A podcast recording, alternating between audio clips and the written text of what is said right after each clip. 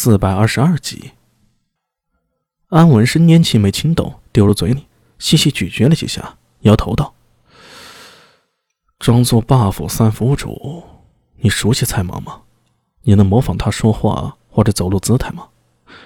何况还有些我们这些外人根本不知道的事儿，稍不注意就会露出马脚。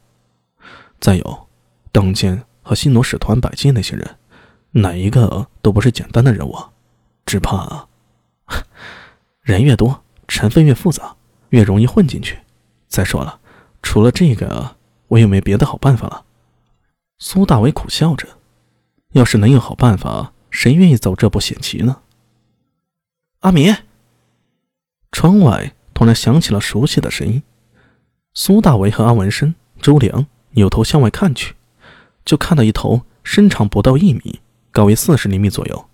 白头灰背的冠内猛兽从门外露出头来，它皮毛松弛而且粗糙，身体厚实，头部宽阔，小眼睛看不出耳朵，有一个平钝的大鼻子。看到屋里的三人，这家伙发出低沉的吼声：“白头吼！”不用说，是苏庆杰来了。汉元赶夜寺，黎明的光线从东方洒落，明空一如平常。一大早起床后，先是洗漱打扫，然后在佛堂诵经，一整套忙碌下来。他擦去额头的汗水，招呼正在打扫庭院的内侍道：“王福来，过来一下。”“哎，来了。”王福来放下手中的扫帚，匆匆跑来。“法师啊，有何吩咐啊？”“上次你把我的话带到了吗？”明空手里捏着一串佛珠，目光平静。阳光照在他光洁的额头上，微微有些汗水，但无损他的美丽，反而有一种特别亲切的味道。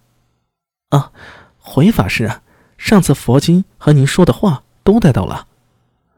王福来看了一眼明空法师，接着说道：“法师说，那处宅子虽然传闻有些阴险，但身正不怕影子斜，只要勤诵佛经。”自然无碍了。明空满意的点了点头。我这里啊还有一些佛经，是我近几日抄的。你得空出宫的时候，帮我再送去阿弥家。啊，诺。王府来点头应下，心里却想起了一个传闻，似乎明空法师俗家还有家人的，好像有个姐姐还是……不过法师从没提起过他们，倒是与这苏家走得极近。这样看来，这外姓的苏氏比武家与法师关系更亲密些。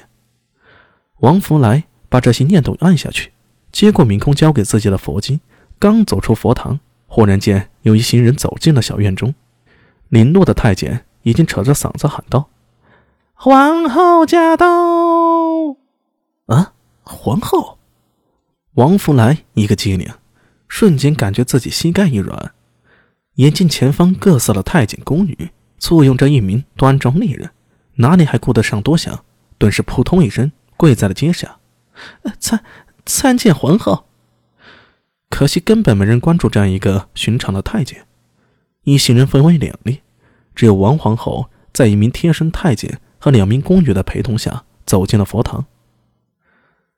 你便是明空法师？王皇后。双眼打量着眼前的明空，嘴角微微挑起了笑意。好一个标致的人儿，真是我见犹怜啊！明空心里一惊呢，脸上却是神色如常，向着王皇后双手合十，微微低下头道：“出家之人，不想能亲眼见到皇后天眼。出家人嘛。”王皇后绕着明空转了一圈，眼神闪动。似法师这样的人物逆着出家的话，未免太过可惜了。皇后此言何意啊？明空心里越发惊讶。我听说陛下曾经来过感业寺，法师想必还有印象。王皇后靠近明空法师，压低声音道：“我想与法师聊一聊。”